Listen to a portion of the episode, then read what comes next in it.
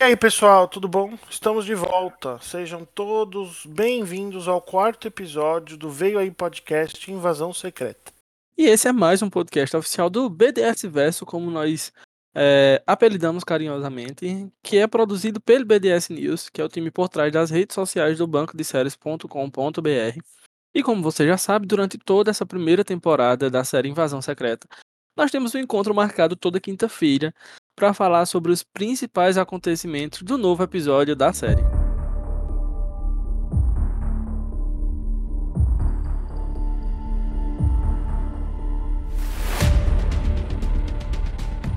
Eu sou o Brups. E eu sou o Pedro. E aí, Pedro, vamos falar dos quarto episódio de Invasão Secreta, né? Já nos caminhamos Nossa. para a, meta, a parte final da série. Sim. E Vamos agora dar nossos primeiros destaques, assim. É, eu confesso que eu gostei do episódio, eu vi muita gente reclamando aí. Tava até conversando no, no fórum BDS. Uhum. E também vi no, no BDS, no site também, alguns comentários. É, entendo parte das reclamações, acho que a gente vai falar aqui mais pra frente. E, mas eu achei um bom episódio porque os diálogos e os atores entregam bastante. Assim. Eu gostei do episódio no geral. Ele é bem mais curto, né? É o mais curto até agora. Então ele teve uns. Ele teve uns 30 minutos, se você tirar. É, se tirar o crédito, é isso. Crédito lá, e então foi muito rápido, assim. O episódio tem, sei lá, umas seis cenas, assim. Cinco, seis cenas, porque é bem longo algumas cenas e foi isso. No geral eu gostei, sim. Eu até dei uma nota alta, porque eu achei bem interessante algumas coisas, mas tenho muito, tenho críticas, tenho críticas. E você? Gostei também do episódio. Eu acho foi o episódio mais curto até agora, né? Ele é um episódio Bom, se eu não me engano, lá no Disney Plus, quando você abre a, a plataforma, tá 38 minutos, e... mas é como você falou, né? Se você for tirando o período de crédito, essas coisas, você vai ver que ele cai para quase 30, quase não, é um pouquinho mais de 30, eu acho. Mas Isso. eu gosto do episódio, eu acho ele extremamente interessante. Eu acho que ele consegue avançar um pouco mais na narrativa, ele não se prende, não se restringe a nada. É... Tenho críticas também, óbvio. Eu acho que tem coisa que poderia ter sido melhor desenvolvida, tem coisa que poderia ter ido um pouquinho mais adiante. Tem coisas que é, é, é são muito óbvias até e que me incomodam ainda na série. Mas no geral eu achei um bom episódio e muito do que eu considero como um bom episódio é exatamente pelo que você falou, né? De ele tem discursos muito bons, muito pesados, tem um texto muito bem elaborado em alguns momentos, óbvio. Isso. E aí é, é, eu acho que é mais um acerto da Marvel, que eu acho que a Marvel sabe muito bem fazer diálogo em algumas situações. Tem determinados assuntos que a Marvel sabe fazer diálogo muito mais do que uma cena de ação, às vezes sabe? Para mim, às vezes parece que a Marvel ainda não sabe episódio, intercalar. Exato, exatamente. Di... Os diálogos se sobressaem das cenas de ação desse episódio, por exemplo. Mas, enfim, exatamente. no geral, eu achei um bom episódio. E agora acho que a gente pode começar, acho que destrinchar mais o episódio e, e conversar mais sobre ele, assim. É, eu gostei bastante, como você falou, assim, dos diálogos. Achei que aquela a cena, minha cena favorita, assim, foi o, a cena dele com é, Patrícia, né? A mulher? Sim, da Patrícia. Patrícia. Achei aquela cena muito legal. É, você uhum. vê dois atores muito bons, né? E o Samuel Jackson, uhum. ele você dá qualquer folha de guardanapo para ele com texto, ele vai entregar, né? Sim. Então, mesmo que o Totalmente. roteiro possa ter uma, uma, uma, uns deslizes, ele entrega, assim. Achei a cena muito legal. É, a hora que spoilers, tá, pessoal? Quem já chegou aqui, né? A hora que eles dão o tiro assim, eu achei óbvio, confesso, mas uhum. assim, não deixou de me impactar. A cena foi Sim. muito boa, assim. Então, muito. O episódio, o episódio. Antes disso, não, pode falar e depois eu falo como o episódio começou. Assim. Tá. É, eu também acho que a cena assim, de maior é, é, impacto textual no que diz respeito a texto, a produção do texto em si, é essa cena deles dois. Mas eu também tenho é, faria destaque para aquela cena em que a Gaia tá conversando com o Talos, né? E aí ela pergunta a ele qual é o plano dele. Eu sei que a gente vai comentar praticamente cena a cena e a gente vai chegar nela, mas o diálogo e a forma, a, a dualidade que existe, mesmo sendo pai e filho, a dualidade que existe entre aqueles dois é algo gritante. E você vê que existe sentimento entre eles, mas são duas pessoas completamente diferentes, até pelo, pelo histórico, por tudo que eles viveram. Mas a forma como ela se, de, se denomina e a forma, entre muitas aspas, entenda. Mas diante do contexto, até parece ser ingenuidade da forma. É, é, ingenuidade, a forma como o Talos está vivendo e como ele espera que vai conseguir reconquistar algum tipo de dignidade ou direito para os Skrulls, sabe? Então acho que aquele uhum. texto e talvez até pela atuação mesmo da, da Emilia Clarke e do Ben Mendelsohn, é, ficou algo muito, muito bem feito. Óbvio, não exigia tanto deles, porque eu não achei que aquela cena exigisse, exigisse tanto drama, uhum. mas ainda assim, por menos que exigisse, eles conseguiram fazer algo muito bem feito. Sim, exatamente. Eu, eu, eu gostei dessa cena que você falou também. É, só para tirar o, da frente que ainda não se não chegou até aqui, né? A gente não comentou que ela tava viva, né? É, eu acho uhum. que não foi surpresa para ninguém, assim. É, esse foi é uma das minhas críticas à série no geral, tá sendo isso. A gente tá acertando tudo, né? Porque tá Sim. sendo umas coisas bem óbvias, mas assim, eu achei muito legal que mostrou que ela já é uma super screw, né? Então, é, agora esse diálogo dela com o pai, assim, meio que eu acho que por causa da morte dele, ela vai meio que tomar um lado definitivo, né? Vai tomar esse lado uhum, de. Com certeza. De, ele matou o meu pai, né? E então ela vai ser uma super screw e, eu, e, aí eu entro naquilo que a gente já falou de usar em outros projetos, né? Ela, eu acho que você não põe a Emilia Clarke à toa numa série. Né? Concordo. E, e, se a gente for começar, é, acho que já vale pra gente começar falando, né? O, o, o o, que aconteceu de cada cena. O episódio começa mostrando exatamente, né, como se fosse um, um prólogo, digamos assim, mostrando é, é, antes da cena de abertura, a primeira cena, ou antes da cena de abertura, antes da vinheta, a, primeira cena é mostrando o que aconteceu é, antes dela fugir dali da base dos Skrulls, né? E aí mostra uhum. exatamente a ressurreição dela, só que ela tomou o soro antes do é, de fugir. Eu acho que o, o, o a chave aí, a questão que eu achei interessante, é que desde o episódio anterior, a, a pessoa na qual ela pegou é, informações foi especificamente da doutora, né? E aí, eu não, é, pelo menos ao, eu não tinha feito essa ligação de que a doutora era quem estava é, sendo utilizado. Enfim, no final das contas, o que eu não tinha reparado foi isso, né? A doutora que tá fazendo o super soro é uma Screw e a, o corpo dela tá lá naquela máquina e a Gaia tinha. É, a Gaia, no caso, colocou a mão, né? E, viu a mente dela. E aí por isso que ela foi lá, fez todo o passo a passo pra é, tomar o soro. Eu achei isso uma, uma boa sacada. Pelo menos a forma como eles criaram isso, essa ideia dela tomar o super soro, entende? Entendi, não tinha, isso não tinha pego assim de fato. Mas acho. Eu achei uma boa sacada. Uhum. É melhor do que saltar simplesmente assim, que ela teve a ideia de ir ali e, e pronto. Sim, é que mostrou também aquele computador, né? Que a gente vê. Sim. Isso, isso é verdade. Mostrou aquele computador e aí aquilo. Eu não tinha chegado a, a essa conclusão, assim. Uhum. E, e, a gente teve esse núcleo, né, entre aspas, a Gaia e Sim. do pai dela, do Talos. E nós tivemos o núcleo Nick Fury, a esposa e o Rhodes, né? Então, é, uhum. a gente, eles meio que separaram e juntaram no final, assim. Isso eu achei uma estrutura até Sim. interessante. É, como a gente comentou, o episódio uhum. é rápido e ele. É difícil você ver série que o episódio, mesmo rápido, tenha poucas cenas, né? É, e, e as cenas são muito daquilo que a gente já vem comentando de, do debate é, não só ético, né, das decisões e os lados que você toma, assim. Então, é, na, na minha visão, acho que da, não sei da do Pedro, é, o, o Nick Fury percebeu que o Rhodes não é ele, desde a cena da Sim. demissão lá, né? E por isso que ele, a Sim. cena da igreja, ele vai, ele, já falando desse episódio, tem a cena da igreja que ele tá lá com o foninho dele ouvindo tudo que ele tá falando com a mulher, né? E, e eu acho que parte daí é a questão do Road ser um Screw como ele é. é eu acho que ficou meio óbvio, né? Nessa série, antes de revelar. Mas o que me deixa. Eu quero saber desde quando, porque isso pode ter várias implicações, né? Isso, Uhum. isso me deixa bem curioso, assim. Eu não sei qual outra cena você ia falar. Sim.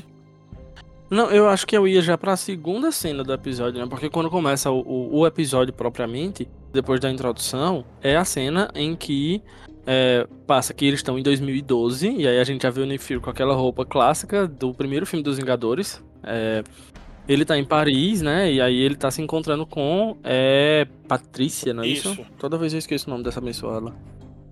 Ele vai se encontrar com a Patrícia e aí eles falam uma frase que permeia, é, é, falam um verso, né? Que permeia todo o restante do episódio. E aí mais uma vez a gente vê como o texto é fundamental para o restante do, do oh, como o texto é fundamental para a própria série, né? Primeiro que ela tá falando sobre a importância de poemas que causam impacto e aí ela fala sobre coisas que são curtas, pequenininhas, mas que mesmo assim causam impacto na sociedade, na pessoa que está lendo e que o objetivo do autor é isso. Eu, como professor de português, especificamente de redação, me senti extremamente representado neste momento, porque eu amo histórias e narrativas curtinhas. Eu, inclusive, tenho algumas histórias que eu já escrevi que são curtas.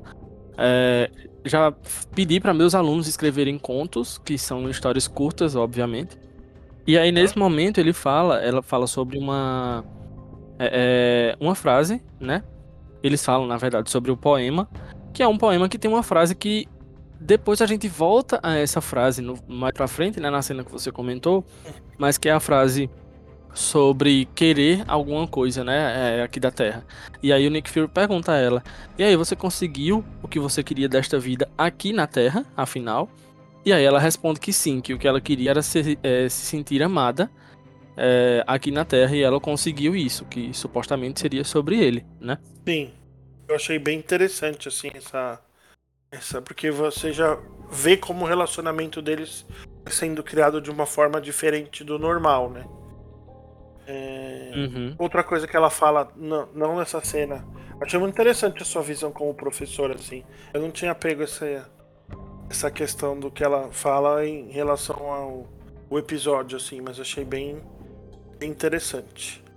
É outra coisa que ela fala, assim, quando ela explica, conta o que, que é a pessoa que ela pegou as, as, a forma, né? Pediu pra ela, assim. Eu achei bem interessante esse debate, né? Porque, assim, os Skrulls tomam as formas, mas você não precisa tomar a forma de uma pessoa de uma forma só roubar a imagem dela ou matar ela, né?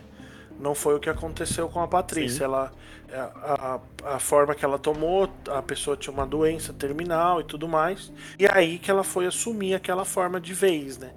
Então eu achei isso bem legal também. Porque abre aquele debate. Os Skrulls eram maus por causa que eles tomavam as formas e você não sabe quem eles são, mas tem a parte de você ser uma pessoa boa e ética, fazer tudo de uma forma correta, né?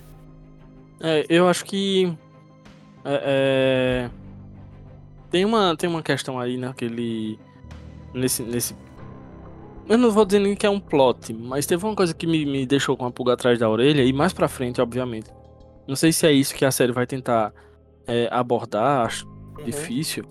Mas quando termina essa cena deles em Paris, volta para vai pra uma cena nos dias atuais onde ela tá na igreja, né? E ela é, é encontrada, digamos assim, por é, Rhodes. E aí tem uma é, é, a forma como eles se olham, especificamente após ela dizer, porque termina a cena dela olhando e dizendo assim, que encontrou e que ela conseguiu se sentir amada aqui na Terra. E aí vai pra essa cena e o olhar que eles dão entre ela e Rhodes, pra mim ficou meio que naquela, poxa, será que a série tava tentando passar a ideia de que a pessoa a quem ela amava era o o Rhodes, o Skrull, que é o. Rhodes e tal? E aí eu fiquei, rapaz, será que é isso que a série tá tentando mostrar ou não? Porque é uma olhada muito seguida de uma, uma frase de dizer assim, olha, eu senti, eu sei que eu fui amada. E ao invés de dar continuidade mostrando o Nick Fury mostrando esse amor e, e retribuindo a isso a ela, corta dela olhando para o, Rhodes de uma forma muito assim incisiva, apaixonada. Óbvio que depois no decorrer do episódio você percebe que a, a coisa não era especificamente sobre o, o Rhodes, ou era. Talvez mais pra frente eles citem isso é, sobre essa, esse amor dúbio, é, esse amor duplo, digamos assim, né? Mas não sei, eu, eu fiquei na dúvida. Talvez eles até queiram justificar, vamos supor, que durante o período em que Nick Fury estava no espaço, ela se apaixonou pelo Road, né? Pelo Screw, que é o Pode Road. ser, porque foi um, um tempo que É ele possibilidade. tava vivo, né? O World sumiu no, no, no estalo? Acho que não, né? O, o quem? O World sumiu. O Road? Eu não lembro. E eu acho que sumiu, porque se eu não me engano, naquela cena em que o- o- os portais começam a se abrir, o Road sai do- em um dos portais. É, então, se ele sumiu, não, a minha teoria vai por água abaixo. Eu juro que eu não lembro se ele sumiu. Qual é a tua teoria? Eu, eu juro, não lembro se ele sumiu. Que eles poderiam ter ficado se aproximado quando o Thanos, quando o Nick Fury sumiu, entendeu? Talo, assim. Mas eu juro que eu não lembro. Entendi. Uhum. É, eu também não lembro, não. Nesse momento eu não lembro, não. Olá pessoal, voltamos. É, antes de a gente continuar nosso papo, tivemos ontem um problema com o, o aplicativo aí, a forma como a gente grava. Ele entrou em manutenção, então tivemos que gravar hoje, o dia que vocês que o podcast está no ar. É, então vamos continuar assim o nosso papo. A gente estava falando daquela cena da igreja, né? E a gente foi pesquisar se o máquina de combate, o Rhodes, tinha ficado eh, vivo no, no estalo, né? E ele Sim. ficou, né? Ficou lá. É, então eu acho que, continuando, né? Eu acho que ele pode. Eu acho que ele já era ali. Difícil ele não ser escuro. Né? É, é, é uma das muitas explicações que precisam ter, né, pra É, essa situação. É, é, pra essa situação. É difícil você saber agora quando ele era, quando ele mudou, porque assim, depois que teve guerra civil, que ele se machucou lá, né? Ele ficou Uhum. meio sem aparecer, assim. Então a Sim. gente não sabe, pode ter sido nessa época, né? Quando ele machucou. Pode ter sido mais pra frente, pode ter sido, por exemplo, é, uma aposta, né? A gente poderia comentar isso na parte das teorias, mas uma aposta que poderia ter sido no momento é, em que ele aparece ou logo após os acontecimentos da série do Falcão e Soldado Invernal. É, Aquela cena lá, tá, sei. por- assim, talvez pelos Skrull terem visto a, a importância que foi dada a ele e estar mais próximo do presidente, Aham. decidiram fazer isso. É uma das muitas coisas que precisam de explicações acerca dessa situação com, com relação ao Rhodes, né? Aham. Sim, sim. É, faz sentido até. Porque foi depois dessa. Foi a Uhum. primeira vez que a gente viu ele mais do lado do, do presidente, né? Isso, Foi a primeira vez exatamente. que a gente viu isso. Faz sentido. assim. Uhum. Então, Exatamente. é, eu acho que. Eu acho que eu fiquei pensando ontem à noite, quando você falou que eles poderiam ter tido um caso, né? Ou era um escuro que ela tinha algum relacionamento. Realmente a cena pode parecer isso, porque dá pra perceber que eles tinham alguma intimidade. Mais do que só Screw, né? Sim, exato, exatamente. E que ficou alguma coisa mal resolvida, porque quando termina aquela cena, termina assim, com uma treta praticamente, né? O que é, ele ameaçando ela, porque ela conta, né? so- é, ela fala sobre a demissão de Nick Fury. Aham. É, ele confirma a forma como ele fala, ele confirma que ele de fato tá trabalhando para o Gravik. Aham. E ele diz assim: olha, não importa o que é que o Gravik tá querendo, o que importa é você ouvir o que eu estou querendo no momento. Exatamente. Então, se a gente fosse colocar numa pirâmide de, de, de poder, digamos assim, é, seria Gravik. Talvez os dois trabalhassem juntos em um outro momento, só que agora, por alguma rachadura ou até pela volta de Nick Fury, aconteceu alguma situaçãozinha que ela vai responder diretamente ao Rhodes e não mais diretamente ao Gravik. É como se ele estivesse intermediando a situação. E aí ele vai embora. É, é, depois que ela fala, né, que não é nem que ela fala abertamente, mas pelo menos eu não vi dessa forma, mas ela meio que fica na dúvida se deve ou não continuar trabalhando para Gravik, porque Nick Fury tá cansado, que não é mais aquele Nick Fury que eles conheceram, e etc, etc, etc. É, o que me parece é que ela tá querendo recuar e ele ameaça ela dizendo assim, olha, se você não fizer o que eu tô lhe mandando, você vai se ver comigo. Então, assim, é melhor você fazer. Aham, exatamente, foi isso que eu senti, assim. Tipo, é, tanto que eles falam na cena depois dos dois, um atira no outro, ele fala, e agora, né? O que, que a Uhum. gente vai fazer pra você continuar viva? Basicamente isso. Exato, exatamente. Então ele, eu sinto que eles têm algum relacionamento, pode não ser amoroso, né? Mas pode ter sido alguma coisa de um passado muito forte. Isso, exatamente. Até uma gaia mal colocada aí, né? Que ficou alguma treta. Vai que tenha sido uma gaia de Screw aí. Exatamente. E aí, a gente vai pra uma cena, Bruno, que é muito rapidinha. Eu acho que, assim, foi uma coisa que. Gravik apareceu muito pouco nesse episódio. Eu acho que foi um episódio muito mais das consequências das ações dele Uhum. do que dele próprio, né? Comparado aos anteriores. E aí a gente vai pra aquela cena muito rapidamente, que é quando eles estão no avião, né, embarcando ou desembarcando, não, eu acho que é desembarcando, se, eu não, me, se eu não me engano. E aí ele diz aos soldados para eles serem exagerados, para interpretarem como russos. E aí um deles diz assim: é, tem alguma coisa de errado, porque a Gaia deveria estar aqui. Uhum. E ela não está, exatamente por. Ele está induzindo, né? Que é, descobriu que ela é a traidora. Aí Gravik olha e diz: Não, rapaz, eu já sei que ela é a traidora. E eu já dei um jeito nisso. Ele tá super convicto, né? De que Gaia não não sobreviveu. Uhum.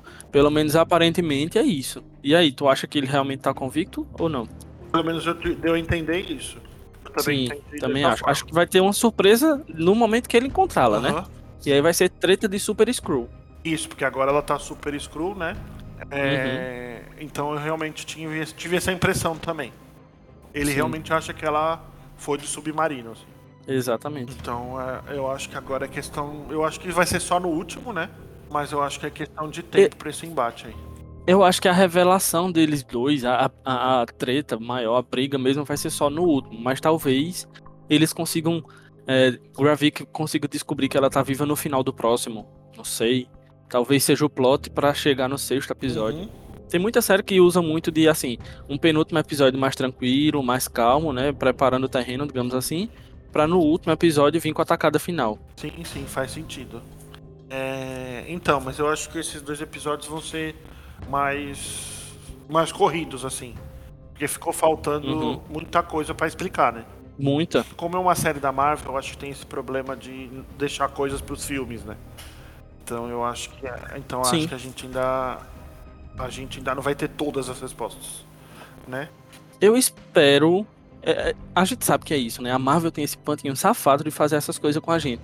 Mas eu espero que a gente quebre a cara nesse ponto, Bruno, porque eu acho que desde o início é, a série se mostra muito independente, né? É, é o que a gente comenta nos três episódios anteriores. Ela é muito independente de filme.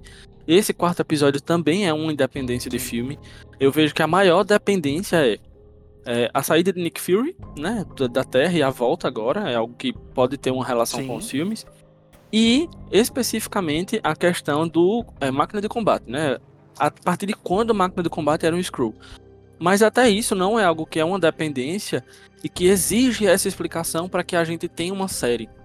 Não, eles conseguem fazer uma série isolada, uma série diferente, é, que funcione perfeitamente bem, como ela está funcionando, pelo menos ao meu ver. Eu, vi um monte de crítica, vi um monte de gente falando mal, mas eu acho que a série consegue funcionar. Não é perfeita, ela não é uma série perfeita, né? Tem muita coisa para criticar. Porém, eu acho que ela consegue funcionar melhor do que as outras séries no que diz respeito à interdependência dos filmes. Sim, entendeu? sim, total. Eu também tô achando isso. E aí, depois dessa cena, a gente vai para aquela cena que eu comentei, né? Sobre a, a, a conversa entre o Talos e a Gaia, a, a, filha deles. Que eu acho uma conversa extremamente esclarecedora no que diz respeito à personalidade dos uhum. personagens. Por um lado, você percebe um Talos que às vezes parece muito ingênuo no que diz respeito às intenções dele. Não, olha, eu tô aqui do lado do Nick Fury o meu plano é que a gente consiga é, é, acabar com essa insurreição que está acontecendo aqui, com essa revolta. E depois que a gente conseguir, a gente vai ter isso como trunfo para chegar no presidente e olhar assim: olha, presidente, a gente conseguiu salvar o planeta de vocês. Então agora a gente quer ajuda, a gente quer um lugar pra gente. E aí Gaia fica com aquela cara de quem diz: é o que que você tá falando? Pelo amor de Deus, presta atenção, a gente nunca vai conseguir um lugar. A gente nunca vai conseguir uma, ser aceito aqui, porque ela e tem uma frase dela que eu acho sensacional, que é quando ela diz assim: "Você não quer viver na sua própria pele?" E eu acho isso muito, muito interessante, porque é como se fosse assim, você tá querendo matar quem a gente é, porque nós não somos isso aqui, nós não somos esse corpo, né? Nós somos outra coisa. Então, quando ela faz esse questionamento, eu acho muito duro, muito pesado, e me lembra um pouco, é, eu não sei se é a propósito da Marvel, mas às vezes esse, esse lema dos Screws, esse dilema, né, entre esse debate que existe, parece muito o que a gente vê nas histórias em quadrinhos dos X-Men, né? De tentar uma aceitação entre os humanos e etc. É, eu também acho isso bem interessante, assim, realmente é o que a gente vê nos quadrinhos, assim. E... Uhum. Mas eu acho essa uma das melhores cenas do episódio. Eu achei muito legal também. Achei... E também tem, a gente tem dois atores que entregam, né? Eu acho que isso Exato, faz a diferença, certeza. assim. É uma cena simples, rápida, mas com um diálogo profundo que aprofunda muito a relação e a, a personalidade dos personagens, né? Uhum. Sim, eu acho que. E aí depois daí eu acho que a gente já, vai, já vai meio pra cena. Acho que do Rhodes com, com o Nick, né? Que a gente descobre que o Rhodes é realmente um Screw. Tá lá tomando. Tem alguma coisa. Antes disso, tem a cena do. É, é antes disso é a cena do tiro. Ah, se é É a conversa, conversa. aí temos essa cena, é, tá. É, A gente vê Isso, o Rhodes exatamente. saindo do banho e tudo É, mais. sim. O Rhodes, a Rhodes, é, fica meio que. É, não deu, pra, não deu pra perceber, né? Ficou meio Uhum. ambíguo aí. Exatamente. E aí, a cena da conversa, é, a cena do diálogo, né, do, do Nick Fury com a Patrícia, mais uma vez, é, é, como você muito bem falou é, no início da gravação, é uma das melhores cenas. Talvez, se fosse elencar, né, eu acho que seria, em primeiro lugar, em primeiríssimo lugar, seria essa cena da conversa do Nick Aham. Fury com a Patrícia. É muito, muito pesado o diálogo deles, porque eles falam. Ele já começa dizendo que é, é, tá só de passagem ali naquela, naquele momento, né? Que ele não vai demorar. E aí, quando eles sentam pra conversar, ele diz que ela foi o maior erro dele, que de todos os erros, de todas as inseguranças, de tudo que ele fez, ela foi o maior erro dele. E eu não digo eu acho, né? Pelo menos assim, posso até estar errado. Mas o que eu acho é que ele não tá querendo dizer assim que foi errado amar ela. Ele não tá falando de ter errado o sentimento, mas talvez de ter se entregue tanto sem de fato conhecer ela. Não sei, eu- é, é muito. É uma cena tão pesada que é difícil assim. É uma situação, não a cena, mas é uma situação tão pesada que você trazendo pra uns, entre aspas, né, para uma realidade, tem muito que se, degu- é, é, se mastigar dessa situação, né? Na vida real isso é- seria pesado o suficiente e abriria uma brecha gigantesca para inúmeras interpretações. É, eu também pensei isso. Porque é uma coisa que. Pesado você ouvir isso de alguém, né? Total, assim. Sim, E é uma cena realmente que eu acho que é uma das melhores, acho que da série, assim. Achei muito Sim. legal. Eu sim, até revi de diálogo. Como, de- como eu tô. A gente tá fazendo podcast, eu tô revendo algumas cenas, assim. Uhum, Pra dar umas anotadas, eu até revi a cena assim, assim bem pesada, assim. É, eu concordo com algumas pessoas que falaram que no final foi meio óbvio a parte do tiro, mas assim, não tinha pra onde correr, né? uhum, Porque senão um dos dois ia morrer e acabava a série, pronto. Não aham. tinha como fazer. mas, ok, entendo quem, quem pense dessa forma. Mas achei muito legal, assim. Aí logo depois, então, é a cena da- do Screw, que é o Road saindo do banho, né? Tomando banho, né? E aí ele Uhum. sai e aí tá o, o Nick lá sentado. E aí tem todo um diálogo sobre a bebida, né? É, o Nick já sabe que ele é o Isso. Screw, né? Na minha cabeça. Sim. Não, já tá, tá na cara. Eu acho que aquela cena, Nick Fury tá interpretando um. É, é, Vou fingir como se fizesse de. Isso. Deixa eu soltar aqui essa. Essa indiretazinha. Ah, tem Screw no governo. Isso. Ah, de novo essa palhaçada. Aham. E pra mim fica muito claro. Algumas coisinhas ele deixa claro isso, né? Primeiro, por causa da a- a forma como ele tá agindo é muito diferente. Os dois agem diferentes, porque você sabe que aquele não é o jeito de Nick Fury agir. Aquele jeito mais, entre muitas aspas, né? Mais caricato. E o Rhodes também não tá agindo da mesma forma que ele sempre age com o Nick Fury. Ele não é brincalhão, digamos assim. Não é, é, cínico ou, ou daquele jeito que ele está agindo. E aí o Nick Fury fala que a bebida tem 23 anos. é, é, e aí ele diz assim: você tá com medo? Eu devo ter medo de ser envenenado. Aí ele diz: Não, não, aqui só tem nanotecnologia. Ele já tá meio que uma deixa de algo. Na hora que ele falou isso, eu disse: Vai ter alguma coisa de rastreador aí. Vai ter alguma, alguma besteira. Seja. Ainda pensei que fosse na garrafa. Eu juro a tu que eu pensei que fosse na garrafa. Algum, Na garrafa, eu também achei que fosse na garrafa. até alguma escuta. Não fo- eu nem imaginava que fosse algum rastreador. Achei que fosse uma escuta feito ele colocou na, no corujão lá da, da, da mulher. Ai, da Olivia Isso. Colman, da caçadora, né? E é, é, ele tá atuando muito, ele tá sendo muito cínico, né? Que, que na hora que ele tá conversando com, com o Rhodes. E aí o sorrisinho do Rhodes entrega que ele é, é, pelo menos ao meu ver, né? Rhodes dá um sorrisinho quando diz assim, quando Nick Fury diz, né? Olha, tem screws no governo, muito mais perto do presidente do que eu e você estamos aqui. Aí Rhodes dá um, um sorrisinho, aquele sorrisinho de quem diz, poxa, talvez ele já esteja sabendo, não de mim, mas talvez ele já esteja sabendo de algum outro. E aí pra mim é, é um- uma esse sorrisinho safado Aham. de quem tá se entregando. E ele, eu, eu só não entendi uma coisa. Eu não sei se foi se foi só a referência, achei que ficou desnecessário, mas a cena do Rhodes mostrando o vídeo pra, pra Nick Fury, não sei se foi só uma ameaça. Se foi só por ameaça, eu acho que não precisava mostrar o vídeo novamente. Eu acho que foi uma maldade mesmo. Eu acho que foi tipo, olha, a Hum. gente pode te ferrar de várias formas. Eu não, Uhum. Quer dizer, eu não pensei Entendi. de referências. É, eu achei assim que por ser só maldade, tudo bem, mas talvez. é, é, não sei. Eu acho que talvez seja até uma forma de mostrar que aquele de fato não é o Rhodes, né? Porque o, o Rhodes, amigo do Nick Fury, como a gente conheceu, ele não faria Uhum, aquilo, Sim, pode ser isso né? também. Pode ser isso. E aí é quando termina essa cena, né?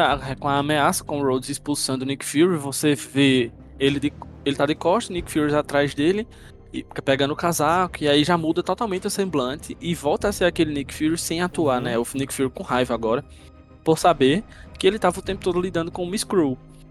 E aí, é, quando ele chega no carro lá embaixo, tá o Talos esperando ele e comentam sobre o rastreador líquido. Que pra mim, alguma coisa tinha ali naquela bebida, só não sabia o que era. Achei boa a ideia do rastreador líquido e talvez seja até com a Uhum. nanotecnologia que ele comentou, né? Não sei. E aí, acho que depois disso, a gente vai pra grande. Acho que Tem a cena que do. tentaram- É, é, do A cena do, do avião, né? Do Road chegando lá. E o presidente falar, você isso, do Rhodes tá- com o, o bebeu, presidente. tá. E... Aham. Eu tô com medo acerca de uma coisa dessa, dessa situação, Bruno. E eu espero não estar. Uhum. Espero estar errado, no caso. Mas uma coisa que eu tenho percebido é que colocaram aqui, aparentemente, até pelas feições, aparenta ser uma mulher, Screw, Eu que está no corpo do Rhodes, usando o corpo do Rhodes. O que pode vir a me parecer, e eu espero que a Marvel não faça isso, é querer apontar de que, por ter sido uma mulher, ela não soube interpretar, ela foi exagerada demais, e ela não conseguiu se adaptar a um homem. E eu espero que a Marvel não seja machista a esse ponto. Eu espero muito estar errado. Eu não tinha pensado nesse ponto, mas faz sentido. Mas a Marvel tem um histórico com personagens femininas que são, é um pouco complicado, né? E você sabe disso. Então, eu não duvido que a Marvel possa utilizar desse argumento. E aí, se for, eu tenho certeza que vai cair, a internet vai cair em cima. Porque é um argumento extremamente machista, né? É duvidar da capacidade Total, de uma mulher. Concordo totalmente. Mas. E aí, o Rhodes fala uma coisa ao presidente, né? Ele diz assim: olha, quando você. Quando se encontra carne, você pressiona. Quando se encontra aço, você para. Ele fala que é uma frase de Vladimir Lenin. E ele diz ao presidente que ele precisa ser mais duro, né? Mais resistente, mais forte. E aí o que me parece é que ele já tá dando os primeiros indícios de olhar e dizer assim: olha, vai acontecer Uhum. alguma coisa com você. Você é a carne e a gente vai lhe pressionar. Só que não tem o que você fazer, você vai ser pressionado de todo jeito, porque nós é que somos o aço, nós é que somos o ferro e nós somos muito mais Isso. fortes do que você. concordo, também tive essa reação assim, a gente a gente vai tomar o poder assim. E aí a gente chega na cena do helicóptero, né? O que é que tu achaste dessa cena? A única cena que é assim, eu tinha eu acabei de assistir Missão Impossível no cinema. Aí você vê as cenas de ação Nossa. que o Tom Cruise faz e o, o- e, e tudo que tem no filme, né? Aí você fica, putz, que cena mal Hum. feita. Coisa ruim. Coisa, tipo, Sim. ela não é, ela pode não ser ruim na parte de efeitos, acho que não foi esse o meu problema. Mas ela é fraca só, tipo, ela é esquecível como cena de ação. Eu acho que o que pegou ali foi realmente a, a morte do Talos, né? Que foi. que pegou em todo mundo ali que tá. Sim. e realmente foi a primeira vez que eu, eu vi o pessoal É. bem triste porque gostava do personagem, né? Era um personagem bem interessante. Sim. Ele era muito querido desde que ele apareceu no No início, né? início, lá no Capitão Marvel. Isso, exatamente. É, eu também acho uma cena muito fraca é, no que diz respeito à ação. Ela tem, ela se utiliza muito de corte de câmera é, para dar um movimento na cena. E eu acho que Uhum. uma cena de ação não precisa de corte, é, não precisa de, dessas picotadas para fazer dar certo. Eu acho que você consegue fazer isso de outra forma. É, mas aí a gente chega nessa cena do helicóptero que é bem fraca, realmente. Eu também concordo muito. Além da morte do Talos, Eu confesso que eu perdi um ponto com atenção no episódio, assim. Eu tava assistindo e falo, ah, tá bom, atira aí. Ah, É, acelera logo. ó, acelera, vai. Resolve logo. Isso, vai acontecer alguma coisa bombástica? Realmente aconteceu, Uhum. ele morreu. Mas assim, não, tá bom, se não tivesse a cena e tivesse morrido de uma forma mais leve, assim, acho que mesma coisa eu sentiria. tá? Causaria o mesmo impacto, sim. É, o mesmo impacto. Concordo. Então, foi isso que tem me É. incomodou bastante. Eu acho que é um problema de direção. Eu acho que talvez. É um Sim, direção. concordo. Totalmente. Tanto de direção quanto de edição. No final das contas, é, que não deixa de ser um problema de direção, né? Porque o diretor tá na sala de edição. Então é, é um problema dele também, tá? Mas uma das coisas que me, me fez. é, duas, duas coisas que eu queria destacar nessa cena. Primeiro, além da morte do Talos, né? Que você já falou. é, Nick Fury e Talos chegam e parece que eles são imortais. E, e eles têm superpoder. Porque todo mundo tá atirando nos caras do Gravik e ninguém acerta. Só que quando Nick Fury e Talos chegam, eles, eles são os únicos que conseguem acertar. Achei meio absurdo isso, achei desnecessário. E outra coisa é que eu acho que ficou interessante essa, uma coisa dessa cena, que é a forma como eles colocam o Nick Fury pra ir a- até o presidente lá no carro, que até então o Nick Fury estava sendo procurado. Então ele passa de perseguido ou é, de perseguido pra ser agora um ajudante, né, do governo. É, do nada, assim, né? Muito fácil. É, isso Uhum. fica meio solto, mas eu acho que talvez eles trouxeram de volta a importância do personagem, né? Disseram, ó, não, ele é importante, ele sabe o que ele tá fazendo, então vamos, vamos é, é, pedir essa ajuda nesse momento. Talvez depois ali daquela cena eles até prendessem o Nick Fury. Talvez seja isso o início do próximo episódio. Mas, é, no final das contas, né, no frigir dos ovos, eu acho que é, esse seria um destaque. Não gostei da cena de ação também, discordo completamente. É, teve a cena do Graphic Uhum, também não né? Que eu achei muito mal feita aquela cena. Ou seja, eu achei meio cagado, né? É, e aí a cena do tiro. Ai, que, que odiei aquela cena. Não no sentido de, de ser mal feita, mas é porque eu não queria que o Talos morresse. Fiquei triste com isso. Entendi. Eu também Né? não gostei, assim. É... é, mas acho que se tiver alguma explicação que funcione pro roteiro, né? Exato. E aí a gente chega no. Ah, a- a- o Gravik se reconstrói na frente do próprio Nick Fury. Ele, então ele agora já sabe que o Gravik tem alguma coisa ali dentro dele. E uma coisa que eu espero que alguém questione. Por que é que o Rhodes estava pleníssimo ajeitando sua gravata dentro do carro enquanto estava tendo tudo aquilo e ele não se transformou numa máquina de combate? Eu espero que o próximo episódio alguém levante Uhum. esse questionamento. Talvez até o próprio Nick Fury, né? Pra tentar provar e desmascarar ele. Mas alguém precisa levar esse, eh, levantar É esse verdade. questionamento, né? Pelo amor de Eu Deus. E aí o episódio acaba com essa, essa cena do, do Talos morrendo, né? A, a tristeza lá, o corpo dele morri, é, morrido, ó, como eu dizendo. Caído lá. Foi de Hollywood. Foi de submarino. que pesado. E aí, só pra gente. Você queria alguma teoria, alguma explicação pro futuro do MCU? Assim? Não. Eu continuo achando que tá bem restrito, né? Sim. Só a questão do Rhodes que Talvez. eu li um tweet bem interessante. Sim. O pessoal cansou da Marvel, porque é, a- imagina se essa revelação do Rhodes fosse há uns 5 anos no cinema. Uhum. O povo ia ficar, puta que pariu. Isso. Ele- hoje em dia não serviu, não, o povo nem ligou, É. né? não tá nem assistindo a série no geral. Assim.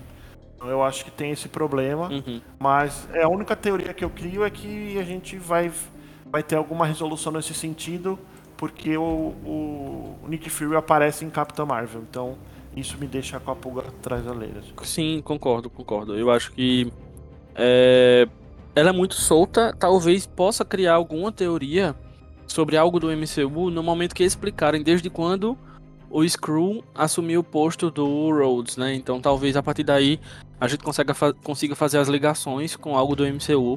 E, ah não, então aquilo pode ser explicado, então gerar mais dúvida ainda, não sei. Uhum. É, pode ser. Eu acho que foi um bom episódio pra finalizar assim. Sim. E tirando essa cena de ação esquecível, Sim. eu acho que, como a gente falou, tem a parte da direção. É, por mais que eu tenha meus problemas com os irmãos Russo, é, Soldado Invernal ainda é meu filme favorito por esse sentido. Impecável. Porque os caras sabem filmar cena de ação de uma forma impecável. Assim. Exato. É, se todo mundo lembra da cena do elevador, da cena com o Soldado Invernal. Uhum. É emblemático aquilo. Exatamente. A Marvel não tem mais isso faz um tempo, né? Cena emblemática de ação. Assim. Uhum. E é uma coisa que me deixa incomodado porque ainda é filme blockbuster, é filme de herói, então tem que ter um impacto nesse sentido. Com certeza. Mas é isso aí para o episódio de hoje. E agora, as... apresenta aí as redes. Então, as pessoas podem nos seguir no site bancodeséries.com.br, criar o seu perfil, adicionar as séries na sua grade. Lá no nosso Instagram, arroba Banco de Séries Oficial. No Twitter, nos nossos dois perfis, arroba BDS News Oficial e arroba Banco de Séries. No canal do Telegram, é só você fazer a busca por BDS News Oficial R, tem que colocar o R no final. E nós também já estamos no Threads, que quase ninguém usa, mas nós temos dois perfis lá. O, arro... o BDS News está no arroba Banco de Séries Oficial. E nós temos também o arroba Banco de Séries Saque para notícias do nosso site. E aí, hoje, como a gente tá mais corrido, pessoal, as... porque eu tô gravando meu almoço. É assim que a gente faz. A gente dá um tempinho para Tudo pelo conteúdo. tudo pelo conteúdo. E aí a gente vai, essa parte de que a gente tem trazido curiosidades, hoje a gente vai trazer menos. mas ainda acho que as partes foram relevantes, assim, né? Sim. É, em entrevista ao próprio site da Marvel, o ator Don Tiddle disse que é, é divertido incluir as informações de que o Road é Screw e sabe que isso está acontecendo por trás de todas essas cenas do personagem. Sobre a relação do personagem com o Fury, o ator disse que tornou-se uma espécie de jogo de gato e rato. Sobre as informações que ele tem sobre Fury, se ele vai ou não divulgá-las, divulgá-las, né? É aquela questão da morte da Maria Rio e tudo mais. Uhum. Segundo Tidal, Fury tem que jogar de maneira certa, enquanto ainda tenta proteger e salvar o planeta. E olha só, não era somente o Don Tiddle que já sabia, o Zé Bonet sabia de tudo também. Afinal, né, o Kevin Feige, que é o presidente e o produtor executivo da Marvel Studios, ele disse que sentiam que eles precisavam ter um personagem que ninguém esperaria ser um Skrull. E que, abre aspas, como ele mesmo diz, né, Don estava a bordo para essa revelação de jogar e revelar o outro lado do Rhodey. Porém, agora que a identidade do, do Rhodes foi confirmada, existem ainda algumas questões que precisam ser explicadas. Como, por exemplo, há quanto tempo o Rhodes é um, um Skrull, né? Essa revelação ela vai ter que esperar um pouco mais, porque os espectadores, todos nós, né, abre aspas, entenderão exatamente há quanto tempo ele é um Skrull. Isso é a fala do próprio Kevin Feige, né? E aí eles gostam dessa ideia, eles têm em mente essa ideia mesmo dos fãs é, voltarem e perceberem, assistir algumas outras, é, e algumas outras aparições do Rhodey e perceberem que talvez não fosse ele, né? Isso, exatamente. Gostei que ele falou que a gente vai saber uma hora ou outra. Pelo menos Sim. já é algum avanço. E para finalizar as curiosidades de hoje, como estamos falando bastante de Rhodes e Screw, né? E já que tem muitas perguntas em aberto, é, na última semana foram adicionados novos nomes no elenco de Armor Wars, o filme, né, que vai ser protagonizado pelo Don Cheadle no papel de Rhodes. Dominic Thorne, Sam Rockwell e Julie Louis-Dreyfus vão retornar com seus papéis de Riri Williams, Justin Hammer, Valentine Allegra, The Fontaine. Foi, isso foi o site The Comic Circus que confirmou a escalação. Ainda afirmou que mais personagens do filme do Homem de Ferro devem aparecer no filme, porém não citou quais. Eu confesso que quando era uma série me incomodava um pouco, assim. O que você tem muito a contar do, do Rhodes, né? E, uhum. Mas agora, como vai ser um filme, um longa, um longa, acho interessante. E ele sendo um Screw, a gente talvez tenha cena do passado, por isso que pode voltar ator do Homem de Ferro, cena do uhum. futuro, uhum. ou como você já citou, ele conversando com uma inteligência artificial do Homem de Ferro, né? É, é, é interessante, você pode trazer o Robert Downey Jr. para fazer um, uma cameo ou algo assim que atrai as pessoas, né? Sim, sim, sim. E temos por fim, para terminar, o nosso momento verdade ou mentira. Eu acho que aí já tá chegando no fim da série, então não tem. Não sei se vai ter outra revelação. A gente acertou tudo até agora. Eu acho que essa é uma grande crítica minha da série, porque tá muito óbvio. Mas pelo menos a gente tá. A parte do Rhodes eu achei legal, assim. Eu achei bem interessante. Como mostraram, assim. Não sei você. Concordo, eu também acho. Eu acho que dos personagens que se dizem humanos, eu acho que o único que pra mim ainda deixou dúvida. Deixou dúvida, mas não, porque agora já foi revelado que é o Rhodes, né? É, Nick Fury, eu acredito que também seja Nick Fury, não acho que seja um Skrull. Se for, eu vou me surpreender e muito. É, mas é isso. Eu espero que não, não coloquem também o, preside o presidente como um Skrull. E aí, isso vai me surpreender. Não, eu acho difícil. Mas é o único mesmo. É o, o Rhodes, que agora já tá confirmado. E eu acho que hoje é isso, pessoal. É, semana Sim. que vem voltamos para o quinto episódio. É... E o nosso quarto episódio está chegando ao fim. Mas o Veio Aí Podcast Invasão Secreta segue firme na próxima semana. Com os comentários sobre o penúltimo, é verdade, episódio da temporada. E aí, para você não esquecer, corre agora lá no site, adiciona o nosso podcast na grade do seu perfil lá do BDS. É só você pesquisar na barra de pesquisa lá, Veio Aí Podcast, e adicionar na sua grade, deixar um comentário, dar nota. A gente vai estar sempre de olho a sua opinião, tá? Lembrando que a mesma coisa vale para invasão secreta. Se você ainda não adicionou na grade, corre lá no site, faz isso agora mesmo. Eu sou o Pedro. E eu sou o Brubs. E esse foi o Veio Aí Podcast Invasão Secreta. A gente se vê semana que vem com o quinto episódio. Tchau, gente. Até mais. Tchau, pessoal. Até mais.